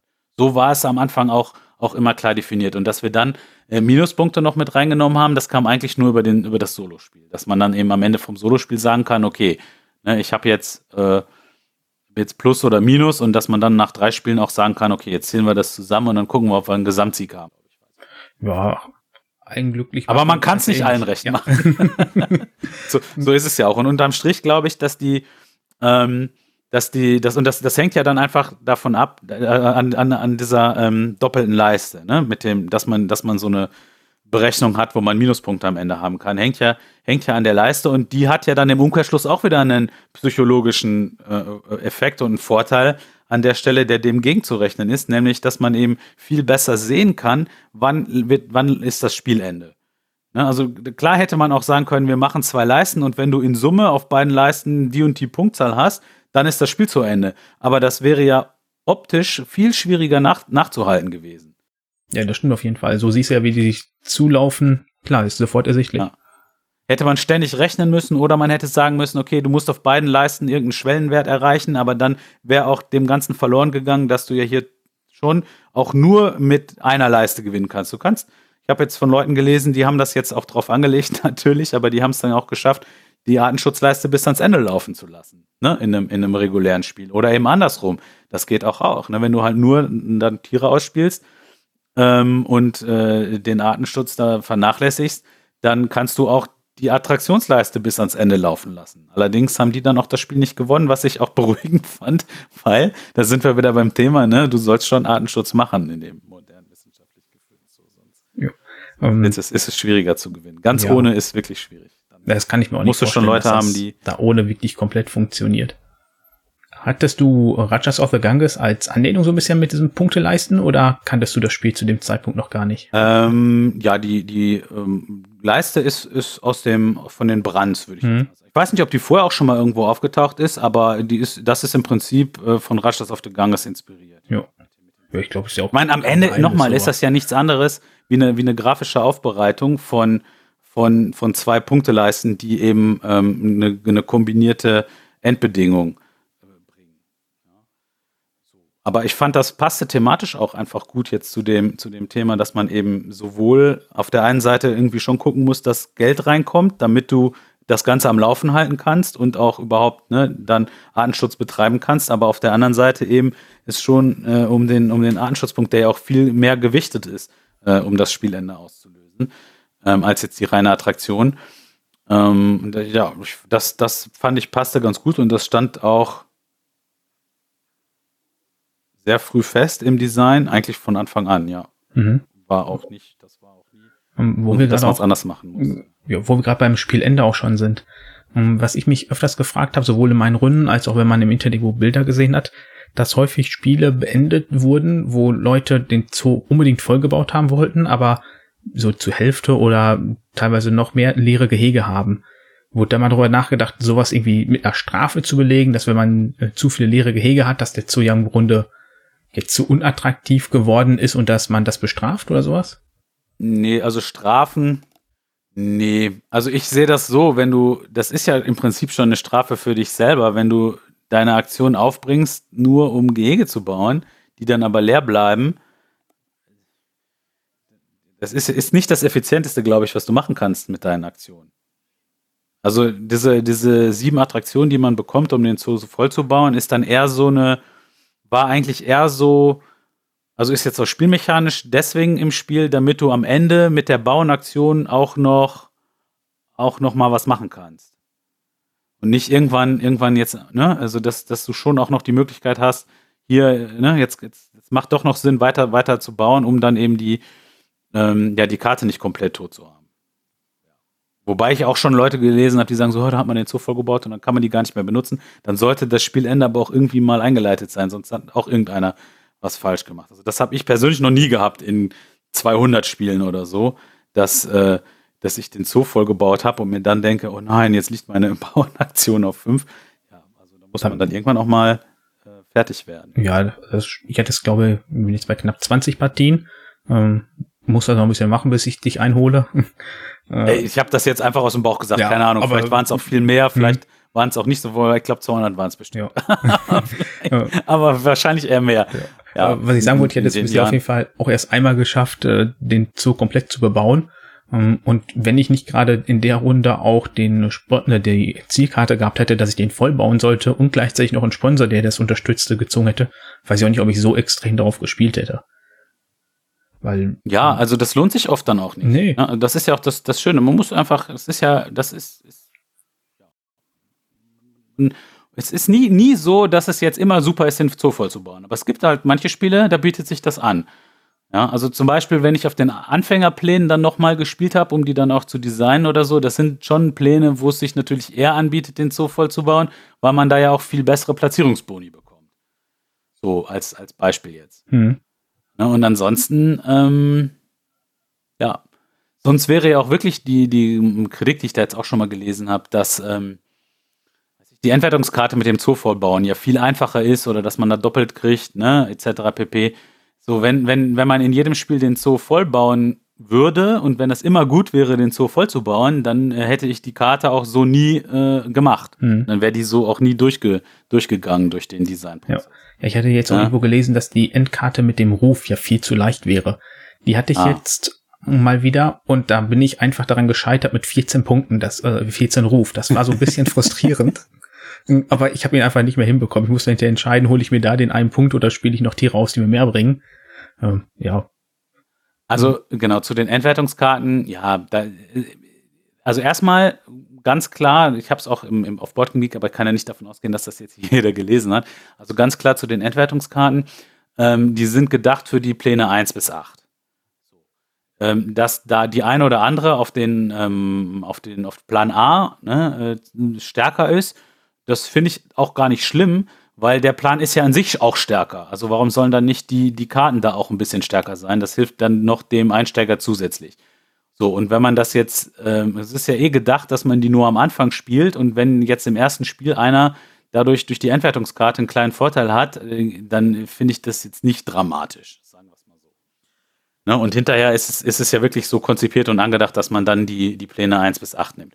Und auf den Plänen 1 bis 8 hast du jetzt, was die Rufkarte zum Beispiel angeht, nicht vier, vier Ruf äh, als Platzierungsbonus liegen. Und das ist ein Riesenunterschied, ja, diese, diese vier Ruf. Und ähm, ja, vielleicht zum grundsätzlichen Verständnis nochmal von den Karten, was auch viele dann immer nicht, nicht, nicht ganz so, warum ist jetzt die eine gefühlt so viel schwerer als die andere? Also zum Beispiel die Artenschutzkarte, ne, wo man halt sechs, glaube ich, sechs Projekte unterstützen muss für vier Punkte. Da sagen auch viele, das schafft man ja nie. Also das ist so, ähm, die Karten, wo es Sachen, wo es, wo es um Sachen geht, die man eigentlich sowieso machen möchte und für die man auch nichts Besonderes aufrüsten muss, ähm, da muss man dann natürlich extra viel machen, um die vollen Punkte zu, zu, zu bekommen. Und ähm, wenn ich jetzt zum Beispiel beim Ruf bin, dann muss ich ja, um Ruf überhaupt auf die höchste Stufe bringen zu können, schon alleine die Kartenziehaktion aufleveln. Ja, also das ist schon mal, für mich ist das, eine, ist das eine Hürde. Das ist nichts, was ich in jedem Spiel mache. Ähm, ja, ich will aber auch nicht zu sehr in die, hm. in die, in die Details gehen oder jetzt Leuten irgendwie äh, Strategietipps äh, nehmen oder Erfahrungen vorwegnehmen, die man dann vielleicht selber irgendwann macht. Aber also, ähm, ja, also das, dieses, diese Strategie, dass man am Ende des Spiels äh, vier Karten aufgerüstet hat, äh, das kommt bei mir weniger oft vor, als dass ich weniger Karten. Also ich, ich habe häufiger, dass ich weniger Karten aufrüste als vier. Hm. Also als auch weniger sogar als drei oder das schon? Ja, ja das mhm. kann ja auch manchmal nur zwei. Mhm. Das kommt ja dann, das hängt dann meistens davon ab, ob man sich am Anfang den Arbeiter nimmt oder das Artenschutzprojekt. Mhm. Also da habe ich für mich irgendwie so entdeckt, dass ich mir dann immer direkt den Arbeiter als Sofortbonus nehme und dann da die Karte nehme. Da bekomme ich momentan irgendwie recht gut mit klar mit diesem Zug. Mhm. Dann hast halt nur kein Einkommen, ne? Das ist ja dann, dann fehlt dir das Einkommen auf der Leiste und das sind, die sind ja auch zum Teil sehr nett. Ja. Also das, ja, aber das, das, da, da gibt's zum Glück, zum Glück habe ich da noch kein, noch kein ähm, Masterweg gefunden, der halt immer irgendwie der beste ist. Und das ist dann, weiß ich nicht, ob es auch Spielstil abhängig ist, aber ich mache das schon abhängig davon, wie der, der Game State an der Stelle dann ist. Also ich hatte, ich hatte letztens noch mal ein total interessantes Spiel, wo ich mit der, wo ich am Anfang von Runde 2 mein erstes Artenschutz, also am Anfang nach der ersten Pause. Ne, es war ein Zweispielerspiel, ja. Und ich habe am Anfang von der, nach der, am Anfang der zweiten Runde quasi, also nach der ersten Pause, ein direkten Artenschutzprojekt unterstützen können. Und das hat sich einfach so angeboten, dass ich an der Stelle gleich zwei Arbeiter genommen habe. Und zwar einmal den von der, äh, von der Artenschutzleiste und dann einmal den vom, ähm, vom Artenschutzprojekt selber. So dass ich in derselben Runde noch ein zweites Artenschutzprojekt unterstützen konnte. Das war auch gar nicht so schlecht. Das hat noch nicht oft so hingehauen, dass das, dass das, dass das gepasst hat, weil da muss man ja auch erstmal die Artenschutzprojekte haben, die man dann auch unterstützen kann. Ne, aber das war in dem Fall gegeben und das war mal wieder was anderes mhm. nach mhm. wer weiß wie vielen Spielen und war auch ziemlich cool. Das glaube ich. Also das hört sich äh, sehr befriedigend an. Also ich war, hatte jetzt eine Partie, wo ich es geschafft hatte, in der ersten Pausenphase mir schon den zweiten Arbeiter zu holen und zwei äh, unterschiedliche Projekte, zu, ähm, Artenschutz, ähm, nicht Artenschutzprojekte, sondern Verbandsarbeiten zu machen. Das fand ich schon echt cool. Dann hatte ich über irgendeinen Sponsor hinbekommen. Ich weiß aber gar nicht mehr welcher das war. Ähm, aber das fand ich schon echt cool. Aber direkt in der zweiten Pausenphase schon zwei Artenschutzprojekte unterstützen, hört sich noch genialer an. Das hatte, das hatte, das ist auf jeden Fall hängen geblieben, ja, mhm. von dem Spiel. Das war, mhm. war, schon, war schon ganz. Ja. Aber damit hast du meine nächste Frage im Grunde schon beantwortet, ob du das Spiel immer noch spielst oder ob du es nicht mehr sehen kannst. Ähm, ja, ich spiele es immer noch total gerne. ja, das ähm, macht mir immer noch sehr viel Freude. Ganz, äh, Und es ist ja auch so, dass wir ähm, oder dass ich jetzt, wenn ich spiele, natürlich auch schon an einer Erweiterung äh, teste. Ja, sehr Wer hätte schön. das gedacht? Und das macht dann natürlich nochmal zusätzliche Freude, mhm. man auf dem Weg, auf dem Weg äh, weitermachen kann. Ja, also äh, du hattest das ja, glaube ich, auch im anderen Podcast schon angedeutet. Äh, dadurch, dass das ja so kartenvariabel ist, bietet sich das ja an. Das ist definitiv so. Ich meine, das mhm. überrascht ja jetzt auch keinen. Ne? Und nee, ich, ich kann, denke, nach dem Erfolg eigentlich nicht mehr. Ich kann, ähm, ich kann auch jetzt schon, ich kann auch den Arbeitstitel, darf ich jetzt auch schon verraten mit, äh, mit Feuerland abgestimmt. Also der Arbeitstitel ist ähm, tatsächlich ähm, Aquarius. Ja, ja gut. Und von ja. daher, riesen, riesen Überraschung. Mhm. Von, Nein, von daher war die, war die Vermutung ja auch gar nicht so schlecht. Aber es bietet sich auch einfach an. Also es, ist, es, ist, es geht so ein bisschen in die Richtung ähm, Wassertiere noch ein bisschen in den ja, hatte ich wohl einen guten Riecher mit äh, dem Wassertier. hab's, hab's woanders ja auch schon gelesen, aber es ist, es ist, ähm, also wir werden, wir werden keine, genauso wie es keine, keine Menschenaffen jetzt gibt im, im Zoo, werden wir auch keine Orcas haben und auch keine Delfine haben. Ähm, das, das nicht, aber ja, Meerwasser, Aquarien. Jo. Ja, sehr schön. Ja, das wird, wird gut. Es macht, macht schon sehr viel Freude. Mhm. Äh, darf, seit wann bist du da schon in Entwicklung? Jetzt erst seit kürzerem oder schon ein bisschen länger? Ähm, ja, seit Essen würde ich sagen. Aber da muss man jetzt auch dazu sagen, also jetzt was die, was die Tiere und so angeht. Ähm, grundsätzlich, ne, wir hatten ja eben schon darüber geredet, dass ja auch viel, dass ja auch viel gestreamlined worden ist und auch noch gemacht worden ist oder dass man, dass auch dieser Prozess noch zwei Jahre quasi gedauert hat, nachdem das Spiel für mich schon einmal, ne, erstmal so, jetzt habe ich einen Status, da bin ich erstmal so, ne, gut mit. Ähm, also ein paar Ideen sind natürlich in diesen zwei Jahren auch schon entstanden. Mhm. Ja, also die man, die man dann irgendwie noch hatte, so wo man sagt, okay, das, das kann noch eine Richtung sein oder das könnten noch Sachen sein, äh, in die man auch weitergehen kann, aber die jetzt nicht, jetzt nicht, nicht, nicht, nicht sein müssen einfach oder die jetzt zu viel wären. Ja, Matthias, ähm, ich bin im Prinzip mit meinen Fragen und Interessen so weit durch. Ähm, wenn du noch irgendwie was gerne unseren Hörern mitteilen möchtest, sehr gerne. Ja, wir können uns noch mal über Kartenglück unterhalten. Ja, das können wir gerne machen. Hm.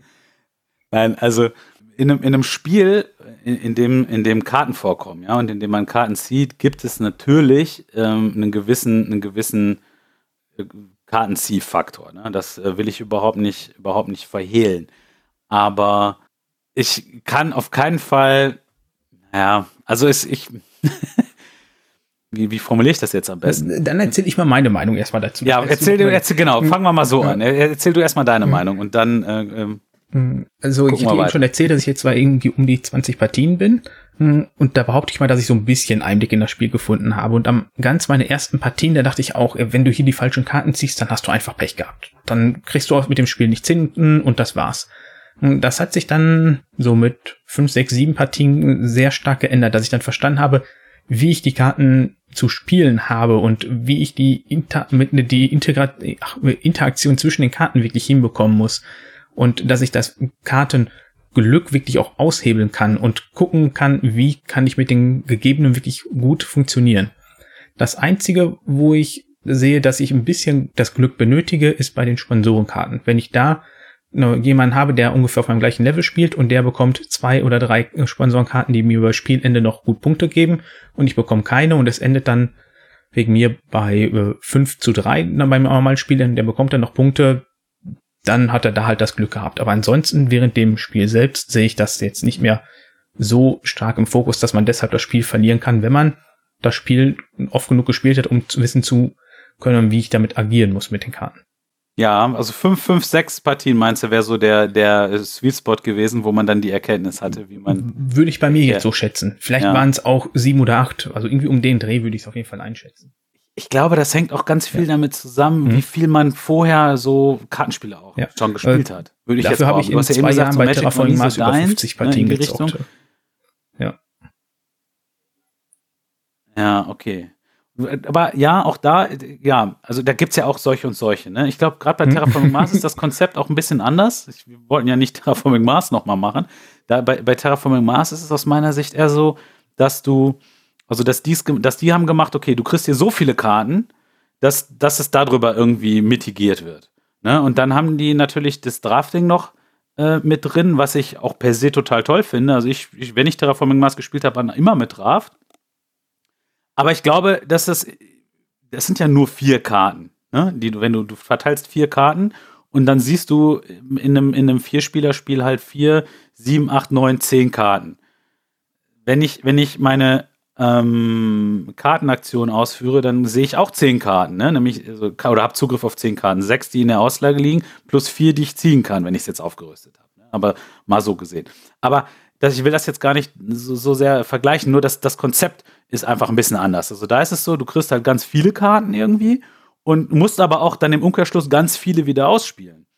Und ähm, hier ist es so, ich habe das, mein, mein Ansatz war der, dass ich gesagt habe, du kriegst Zugriff auf, auf sehr viele Karten, ähm, aber du musst ja auch gar nicht so viele ausspielen. Ne? Also wenn, wenn, wenn ich mir meine Zoos angucke, die wir bei, äh, bei Arche Nova dann haben am Ende, da hast du ausgespielt, weiß ich, 10 bis 15 Karten. Das ist so das, was man meistens hat. Manchmal sind es auch mehr, aber oft sind es, sind es irgendwie so in dem, in dem Bereich 12, 12, 14 Karten ist, glaube ich, so der, der Schnitt, den man, den man so hat an Karten, die man gespielt hat. Vielleicht, okay, wenn die Anschlussprojekte sind ja auch Karten, die man ausspielt, dann dann sind es halt vielleicht doch eher 15, aber so in der Größenordnung.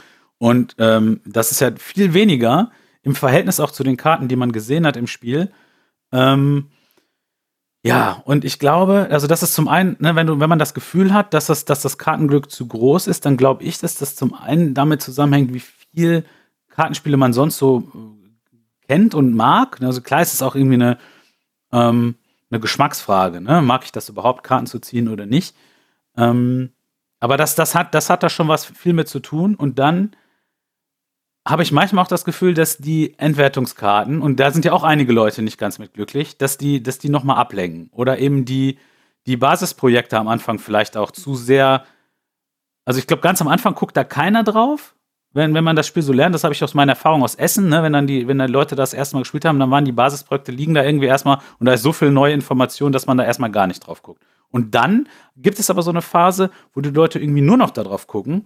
Und wenn ich dann höre, so, ja, man hat nur, nur, nur Mistkarten gezogen, keine Karte konnte was, dann kann ich mir das eigentlich nur so erklären, dass, das, dass, man, dass man dann auf diese Projekte guckt und auf seine Endwertungskarten guckt. Und wenn man jetzt, was ich, wenn man jetzt ähm, Primaten aus Afrika äh, sammeln soll, weil das zwei Projekte ähm, abdeckt, dann ist jede Karte, die das nicht hat, äh, ist, ist Mist. ja? Und äh, ich glaube, da muss man sich ein bisschen von lösen, weil diese die Artenschutzprojekte, die am Anfang ausliegen, ja, oder Leute, die sagen, ja, es kann ja sein, dass du im ganzen Spiel gar nicht so viele Symbole findest, um die zu unterstützen. Ja, das kann sein. Die Karten sind aber auch nur ein Angebot. Die sollen eben eigentlich genau das Gegenteil bewirken, nämlich Varianz rauszunehmen. Nämlich, dass du durch diese Karten noch mehr, mehr Karten hast, die, ähm, die, die noch einen zusätzlichen Mehrwert bringen.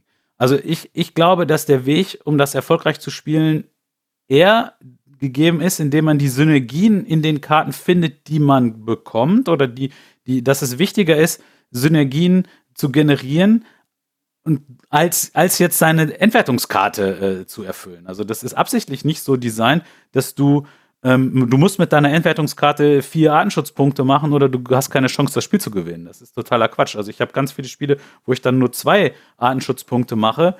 Ähm, aber das ist nicht schlimm. Ne? Das ist einfach nur ein zusätzliches Angebot, um mehr Karten noch irgendwie interessant zu machen. Und wenn man sich da zu sehr drauf versteift und denkt, alles andere, was jetzt nicht irgendwie für diese Endwertungskarte zählt oder für ähm, das Projekt, ähm, oder weiß ich, wenn man am Anfang ne, mit, mit äh, man hat jetzt den, den, den äh, Löwen auf der Hand und will jetzt deswegen einfach nur noch Raubtiere sammeln, ja, das kann nach hinten losgehen. Ne? So funktioniert das nicht. Also das Spiel ist schon dynamischer und du musst schon gucken, dass du aus den Karten, die du angeboten kriegst, und da wird eine Menge angeboten, äh, dann das Beste machen kannst. Und ähm, ja, das ist so, so mein, mein Blickwinkel da drauf. Und ich glaube, viele Leute sehen das ja dann auch so und dann eben nach ein paar Partien, dann ist es immer schade natürlich, wenn man dann, wenn man dann doch den einen oder anderen verloren hat, der irgendwie sagt, so, ach, das ist, das tut mir immer weh ein bisschen, wenn ich das so lese. ein bisschen. Ja. Ähm, alles gut. Man kann, halt, kann ja nicht alle. Nee. Erreichen. Mm, aber wie gesagt, alles, alles ich zwischendrin auch oder in den ersten Partien teilweise echt gefrustet, weil ich halt auch diesen, sag ich mal, Fehler gemacht habe, dass ich dachte, das soll ich jetzt drauf hinspielen und ich muss diese Symbole jetzt sammeln, wegen mir auch diese Felsensymbole, äh, die kommen einem ja noch schwieriger vor, oder die Wassersymbole. Und es mhm. kommt dann einfach nicht. Da fehlt dann irgendwie die Flexibilität am Anfang. Das kommt da mit den einzelnen Partien, dass man sieht, wie flexibel man da agieren kann, um an die Punkte zu kommen und dass man auch wirklich realisiert. Bei Spielende ist es natürlich super, wenn ich die vier Punkte bekomme, aber die zwei äh, können genauso wertvoll sein, wenn ich in dem Spiel flexibel genug war, um viel mehr anders die Punkte zu erreichen. Ja, und das ist zum Beispiel mit dem Ruf ja dann auch so. Ne? Wenn ich dann denke, okay, da machen dann Leute noch irgendwie zweimal die, die Verbandsaktion, um den Ruf zu kriegen, um dann da die Punkte abzugreifen. Hätten aber, indem sie jetzt nochmal einfach irgendwelche Tiere ausgespielt hätten, am Ende, die jetzt gar nicht mal was mit ihren Zielen zu tun gehabt hätten, genauso viele Punkte gemacht, dann ist das ja nicht, ist das ja nicht unfair. So, also das ist so ein bisschen der Blickwinkel. Und ja, ähm, Wasser und Felsen sind so gesehen schon die schwierigsten Projekte, glaube ich. Ja. Aber weil die sich dann auch am ehesten einfügen. Da muss man ja nichts Besonderes für machen. Das, das kann mit jeder anderen Strategie funktionieren. Ja, und deswegen sind die einfach ein bisschen. Leben. Ja, deswegen müssen die da ein bisschen, ein bisschen besser passen. Ne? Also, das ist so die, die, die Idee dann auch dahinter. Und ähm, ja, also was mich interessieren würde, wenn da jemand mal die Erfahrung gemacht hat für sich, ne, ob es, ob es, ob es für die ein Mehrwert wäre, wenn er die Entwertungskarten einfach weglässt, um dann zu gucken, ob man sich dann besser lösen kann davon. Oder ob es dann auch wieder nur ist, ähm, ja, nee, die Karten sind alle, passt da alles nicht. Mhm. Und das ist, aber ich meine, am Ende ist es auch eine, eine, eine beliebte, eine, eine, beliebte Ausflucht einfach. Es ist ja einfacher, dann auch sich dann, dann das auf den, den stochastischen Schweinehund zu schieben, dass jetzt hier nur Mist gekommen ist oder bei mir immer nur äh, und die, die, anderen hatten ja nur viel bessere Karten. Das ist ja auch viel einfacher zu ertragen. Ja, natürlich. Dann am Ende. Ne? Das ist ja, ist ja dann auch. Ich meine, es liegt ja nie an einem selber. Mensch. Man hat ja immer perfekt gespielt. Das lag ja nur an ja, den doofen Karten. Das, das mache ich auch nicht. Ich spiele auch nicht. Also ich merke auch immer noch, dass man dann, ach guck mal, da hätte ich jetzt aber vorhin mal das, wäre jetzt doch irgendwie besser gewesen. Ne? Aber das macht ja den, das macht genau das macht aber doch am Ende den Wiederspielreiz aus, glaube ich. Ja, natürlich. Ähm, dass man, dass man, ne, dass man das Spiel dann auch nochmal in die Hand nimmt und dann hat es mal nicht gepasst. Und gerade im Solo-Modus kann es halt einfach auch mal nicht passen. Ne? Also das ist, finde ich aber auch jetzt nicht, ist jetzt nicht, nicht unbedingt, ähm, finde ich jetzt nicht, nicht, nicht schlimm, weil sonst wäre es ja langweilig. Also wenn ich ein Solo-Spiel zocke und ich gewinne das beim ersten Mal, dann habe ich da Spaß gehabt, aber dann landet es auch ganz schnell wieder im Schrank. So, und ähm, ja, also dass man dann immer noch neue Sachen entdecken kann, das glaube ich macht einfach den Reiz dann auch irgendwie ähm, aus. Also zumindest für mich und ähm, ja, also was ich jetzt hier schon gelesen von Leuen oder teilweise auch Zuschriften gekriegt habe, wie oft da manche Leute schon losgelegt haben, meine Herren. das ist schon beeindruckend. Ja, ich glaube, Matthias, wir haben jetzt äh, über eine Stunde 15 schon gesprochen. Hm, ich bedanke mich bei allen Hörern, die jetzt noch dran sind. Und dir natürlich auch vielen lieben Dank, dass du so viel Zeit für uns genommen hast. Ja. Und dann würde ich sagen, ähm, kommen wir zu einem Ende. Hm, es hat mir sehr viel Spaß gemacht, mit dir äh, zu plaudern, äh, über Arche Nova, dich ein bisschen kennenzulernen. Und ich bin gespannt, was dann für eine Erweiterung noch auf uns zukommt. Und was eventuell sonst noch von dir irgendwann mal auf den Markt kommt. Ja, da bin ich äh, auch gespannt. Vielen Dank für die Einladung. Und ähm, ja, vielleicht hört man sich. Vielen Dank, dass ihr diesem Interview mit Matthias Wigge zugehört habt. Wenn ihr uns Feedback zukommen lassen möchtet, macht das gerne bei Twitter über @würfelwerfer oder in unserem neuen Discord-Server. Die Einladung dazu findet ihr in den Show Notes.